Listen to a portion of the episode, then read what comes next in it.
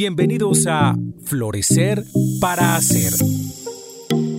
El podcast para líderes que hacen gestión con propósito. Un espacio con ideas e invitados que te ayudarán a balancear tu bienestar con tu productividad.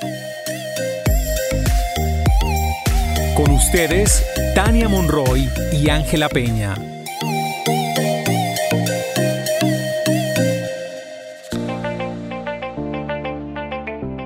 Hola, bienvenidos a un nuevo capítulo de Florecer para Ser.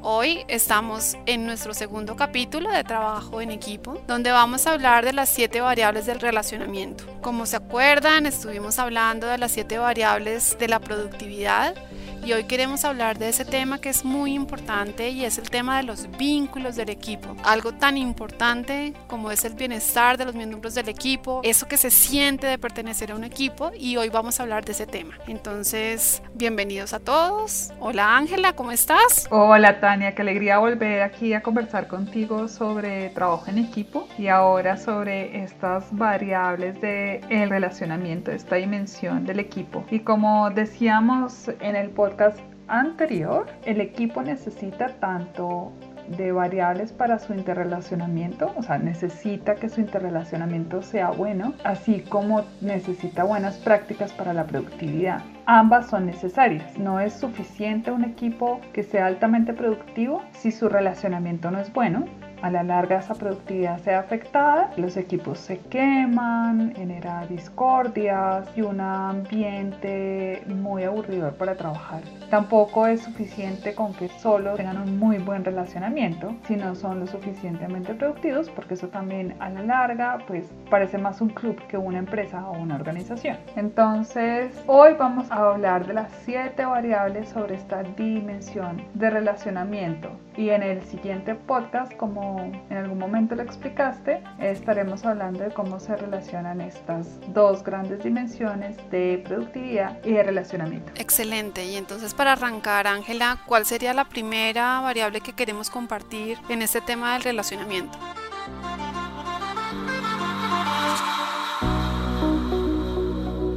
Bueno, la primera es la confianza. Y hay varios libros alrededor de la confianza. Uno muy bueno, diría yo, que se llama El Factor Confianza de Kobe. Y recomiendo mucho su lectura. Cuando hablamos de confianza, es que seguro hablar en el equipo. O sea, que la gente se siente como que puede decir lo que está pensando. Y lo puede decir de manera abierta. Y se puede contar los unos con los otros. Hay confiabilidad es decir, tú sabes que si la otra persona dijo que lo haría, lo va a hacer. Que si dice que no lo puede hacer o que necesita más tiempo, y lo dice, y sabemos que cuando dice que lo necesita más tiempo y que son dos días más, son dos días más, no 20 días. Y una cosa muy importante cuando hablamos de la variable de confianza es que no hay una operación del equipo basada en el miedo. Es decir, este es un equipo cuando hay confianza, que puede hablar abiertamente, que puede decir lo que piensa, que se puede expresar, que es confiable, que tú sabes que el otro va a cumplir con lo que promete, que si no cumple con lo que promete va a decir que no puede cumplir con lo que promete. Y no hay miedo, no hay miedo a expresarse, no hay miedo a equivocarse, porque unos a otros se tienen confianza. Porque esta es una variable que la mayoría de equipos dice que son frágiles, porque la confianza es delicada hay que saberla cuidar. Sí, hay que saberla cuidar porque se puede perder muy fácilmente, ¿no? Con un acuerdo que se rompa, se pierde la confianza en esa otra persona que es importante y es frágil lo que tú dices. Y el tema de estar en una cultura de apertura, de aceptar, hablar como con tranquilidad, a veces no es lo más común. Yo de pronto no cuento esto porque va a ser evidente que estamos mal, entonces como que tenemos miedo de ser tan sinceros, por así decirlo, pero pues es algo que sí se requiere, ¿no? En la medida en que todo fluya la comunicación de una manera abierta, pues se pueden atender los posibles obstáculos con anterioridad y no por miedo a hablar, no nos demos cuenta de cosas que son importantes para conseguir el objetivo y si no lo dijimos o si alguien no está cumpliendo, también que sea complejo, que esa confianza no nos deje como mover, ¿no? Porque cuando nos movemos sin esa confianza como que estamos con miedo, como demasiado aprensivos, ¿no? Y creo que aquí digamos que una de las cosas que vale la pena ver en los equipos es el miedo que papel juega en la cultura de un equipo, porque puede hacer mucha interferencia en todas las variables de relacionamiento, pero especialmente la confianza. Hablemos de la otra, el respeto. El respeto tiene que ver con que hay un genuino aprecio, o sea, como que se aprecian los unos a los otros en el equipo. Y en ese aprecio, como que me importa que te vaya bien, que yo sé que si a ti te va bien, a mí también me está yendo bien en el equipo. Por tanto, no hay hostilidad, no hay bullying y no hay menosprecio cuando hay respeto. Yo lo siento como ver a las personas como en su humanidad. Son buenos en ciertas cualidades para el equipo, en otras no lo son, pero de todas maneras yo lo veo con respeto. A veces como que vemos, no, esta persona no tiene, entonces lo veo como con menosprecio, ¿no? También el tema de valorar al otro y también alegrarse por los resultados del otro, que a veces eso es un tema súper difícil, ¿no? Cuando vemos a alguien que le va bien, el sentimiento normal no es alegrarnos, a veces como que no es ese. Entonces ese también es parte del asunto. No, de hecho puede haber cierta envidia porque detrás de eso puede haber una creencia muy arraigada que si esa otra persona está bien, me va a quitar algo a mí, me va a quitar una oportunidad. Y creo que eso es una de las cosas más limitantes que puede pasar en el relacionamiento. Sí, yo creo que generan esa hostilidad que es lo que decimos, si están en respeto, pues no existe esa hostilidad. Exacto. ¿Cuál sería la tercera? Camaradería. Y eso tiene que ver con que las personas del equipo sienten que pertenecen al equipo, que hacen parte de. Y por lo mismo reconoce y celebra los logros del equipo es como chévere estar ahí, porque hay empatía hay humor, hay una disposición a divertirse. O sea, no es solo haga, trabaje, produzca resultados, que es como en el área de la productividad, sino que cuando la camaradería está presente, hay empatía, hay chistes, hay alegría, como que la gente puede relajarse y ser ella porque siente que pertenece al equipo y que pueden celebrar juntos y reconocerse los logros de manera conjunta. Entonces, si en productividad hablamos de alineación, aquí en camaradería hablamos de apropiación, es decir, en la metáfora de remar el bote de alineación, que si no remamos para el mismo lado, el bote da vueltas, acá es, este bote es mío. Si este bote es mío, yo hago lo que sea por este bote que es mío. Si se hunde, yo también me hundo. Y ese es el sentido de la camaradería. Si es que cuando estás conversando, recuerdo como esos momentos cuando la demanda al equipo por conseguir alguna meta con un tiempo muy corto implica que uno está con su equipo hasta altas horas de la noche, pues porque hay un deadline que te pone a trabajar día y noche. Y esto que se genera como de esa alegría que así sea, no sé, las 10 de la noche. Divertido estar con esta gente, compartir como lo que está sucediendo, aportarnos los unos a los otros y ver que con cada cosito que se va avanzando eh, vamos como construyendo esa meta, pero también nos vamos divirtiendo. Entonces, eh, cuando hay un ambiente así, es muy rico, o sea, como que tú dices, bueno, estamos trasnochando, pero delicioso, ¿no? De eso se trata la camaradería, creo que la describiste bien. La otra es comunicación. Y dice, la comunicación se trata de que la comunicación sea asertiva, sea clara, sea eficiente y sea directa. Y cuando se habla en este modelo de una comunicación directa, quiere decir que no juguemos a las agendas dobles, a los chismes o al aislamiento, a no decir nada, a no comunicar por temor a. Entonces la comunicación es, repito, clara, eficiente, asertiva, oportuna, directa. Muchas veces las organizaciones diagnostican cuando hay problemas en el relacionamiento, siempre dicen que es comunicación yo te puedo decir que el 80% de las veces dicen, no, es que hay un problema de comunicación.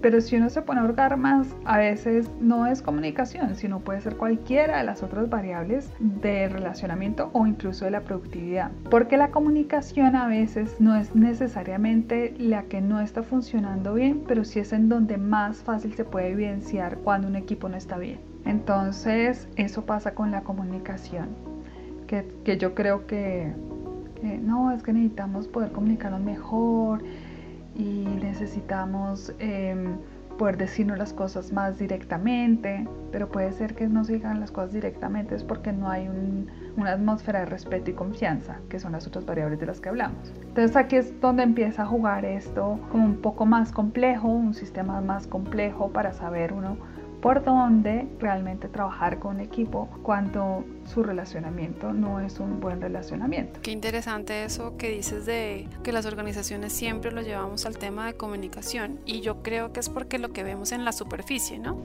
Cuando estamos en algo que no funcionó en la organización y empezamos a investigar, pues por donde nos damos cuenta que no funciona algo es el lenguaje.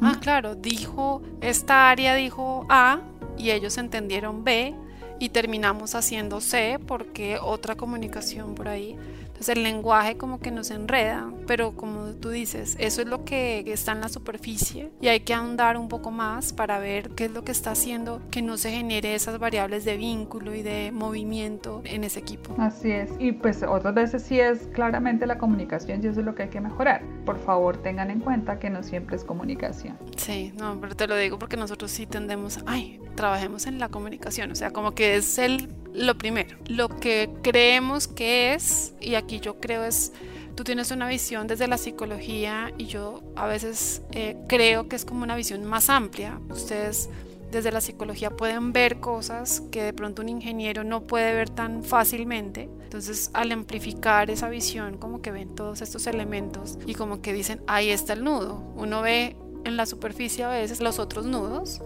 pero como que también requiere entrenamiento para poder observar qué hay. Florecer para Hacer es una presentación de Grupo Vidagua, manejo inteligente de los sistemas de gestión, y de armonía, bienestar y descubrimiento de tu propósito personal y organizacional. Bueno, ¿y cuál es ese otro elemento, el quinto elemento? Interacción constructiva. La interacción constructiva está dirigida especialmente a cómo resolvemos los conflictos y cómo vemos los conflictos. Si el conflicto se ha visto como una oportunidad, como una capacidad de descubrir, de hacer las cosas distinto, o más bien se ve como algo que tiene que ser evitado, que tiene que ser escondido, mejor no hablar de eso. Y entonces cuando asumimos el conflicto como una posibilidad, como algo que nos permite ver lo que no está funcionando, tomar perspectiva distinta, ser creativos, pues estamos manejándolo bien. Entonces ahí la interacción es constructiva. Pero cuando no, podemos tener actitudes defensivas, críticas y estar culpando mucho unos a otros. Entonces, en ese sentido, no somos muy asertivos y se crea un ambiente de alguna forma hostil. Aquí también hablamos de dar y recibir retroalimentación de manera adecuada. Sí, no es fácil eh, dar ni recibir retroalimentación en ocasiones. Entonces, a veces sí es importante saber cómo hacer esos juicios que permitan hacer visibles eh, ciertas áreas de oportunidad a las personas o hacia uno mismo que generen movimiento, ¿no? que, que a la, un movimiento de, de una mejora cuando veo constructivo es como que me permita moverme, aprender algo que me genere mejores cosas, pero hacer esta retroalimentación no es fácil. A veces se toma es como un juicio y eso crea ese ambiente defensivo, culpa, crítica, y eso a la larga lo que hace es generar aislamiento y silencio, ¿no? Que eso es lo contrario a lo que estamos como pensando que funcione en este tema del relacionamiento. Variables que nos ayuden a que el relacionamiento eh, entre el equipo lo convierta en un equipo mucho más enfocado, por así decirlo, y con mejores elementos y virtudes. ¿Cuál sería la siguiente variable, Ángel? Valora la diversidad. A mí esto me encanta porque pasa con los equipos que los, bueno, ya no tanto. O sea, yo te puedo decir que hace unos 15 años más o menos, esta era una variable que sorprendía. Eso ha cambiado con el tiempo. Esto ya no es una variable que sorprende, pero antes sorprendía. Y es el valor de la diversidad tiene que ver con que somos abiertos de mente y valoramos las diferentes ideas y antecedentes y perspectivas y personalidades y estilos de vida. O sea, como que todo eso puede ser bienvenido en un equipo y eso genera vitalidad del equipo. Sin embargo, en algunos sectores tendemos a ser muy homogéneos y a querer homogeneidad. Y eso lo que hace es como sofocar un poco la posibilidad de la creatividad, de la innovación, del crecimiento incluso personal en un trabajo. Sí, cuando hablas ese tema es como cuando yo quiero que todo el mundo salga como con cierto modelo y cierta como homogeneidad, como tú dices, ¿no? Las personas que se gradúan de aquí tienen como esas características, pero hay una parte que es como su sello personal. Entonces, si, si no se valora esa parte diferente, pues es, es, es como complejo y no, no permite como este intercambio de ideas y como de perspectivas. Y está ahí porque es una variable muy importante para que un, una organización pueda crecer y adaptarse en diferentes contextos. Digamos que si yo tengo la capacidad interna de valorar la diversidad, va a ser más fácil que como organización me adapte a lo que es diverso afuera. Sin embargo, hay organizaciones que van a necesitar un poco más de esto que otras. Si soy una organización que me enfoco, no sé, en la innovación, muy probablemente esta sea una variable bien importante en mi contexto. Sí, yo creo que es una variable que necesitamos ya casi todas las organizaciones y en este contexto, digamos, actual, porque lo que veníamos haciendo, si bien hay cosas que sí, pero en este momento pues se están replanteando muchas cosas, ya yo creo que hay una transformación importante que se dio y no sabemos hacia adelante qué pueda pasar. Entonces yo creo que incorporar muchas ideas, varias perspectivas, yo creo que eh, varios estilos de vida, eso permite como una creación mejor y una innovación mucho más rica. Así es, estoy de acuerdo. Bueno, y la última, te cuento la última. Optimismo. Esto es importantísimo, como todas las demás. En el optimismo está el entusiasmo está la motivación, está el sentido de que tenemos una visión común que nos inspira. Entonces, esto es como, como esta energía que nos permite ir hacia adelante, como vamos para adelante, esto se puede hacer, hagámoslo de esta manera. Y cuando el equipo, en el equipo está presente el optimismo, entonces hay bajos niveles de impotencia, hay bajos niveles de desesperanza, de pesimismo o estar, o estar viviendo culpándose por lo que pasó. Hay mucho más enfoque en el presente y en construir un presente hacia un futuro. Sí, para mí es muy importante esa parte, que tengas una visión inspiradora, algo que te mueva. Y ahorita que dijiste el tema de entusiasmo, esta palabra viene de enteus, que es Dios, como la energía divina, y a veces necesitas algo en lo que puedas visualizar y te puedas ver como con esperanza y con optimismo hacia el futuro pero es, el entusiasmo es como que viene y, me energiza y el equipo necesita pues como ese, ese tipo de energía para seguir funcionando y para estar generando su actividad, pero también cubriendo como los obstáculos para poder llegar a ese propósito que tanto queremos. Muchas veces creemos que parte de los equipos, por ejemplo los equipos de ventas, les inculcan mucho esta del optimismo y todo y de la esperanza, pero a veces de una manera superficial, como puesta muy afuera y en realidad cuando estamos en un equipo optimista hay una energía alta de empoderamiento donde todos podemos. Y si a alguien se le baja la nota como que tienen la posibilidad de mm, ayudarlo a que transite por el momento en el que está y el equipo sigue animado, no se deja como desanimar por los que no están tan bien, sino que crea un ambiente para que los que no están tan bien en su momento se recuperen y puedan estar otra vez con la energía alta, con el positivismo alto. Si te das cuenta, estas siete variables son del relacionamiento y nos hacen ir hacia adelante Finalmente, si no hay un buen relacionamiento, las metas no son sostenibles, los objetivos, el foco por lo que vamos como equipo no es sostenible. Y a la inversa pasa igual. Yo puedo tener un muy buen equipo en términos de relacionamiento, pero no logra los objetivos, sus roles y responsabilidades no están claros, entonces también a la larga tiene unas consecuencias también para el equipo.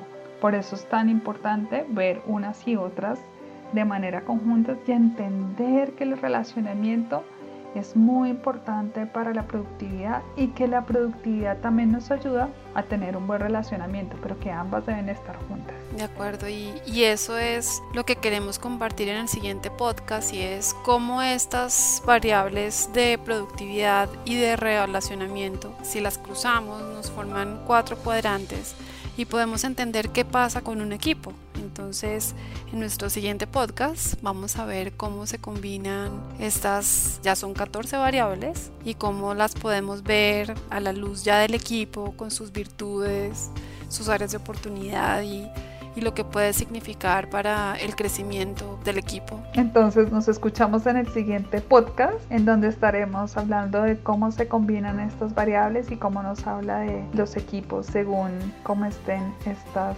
dos grandes dimensiones de relacionamiento y de productividad combinadas. Muchísimas gracias Ángela.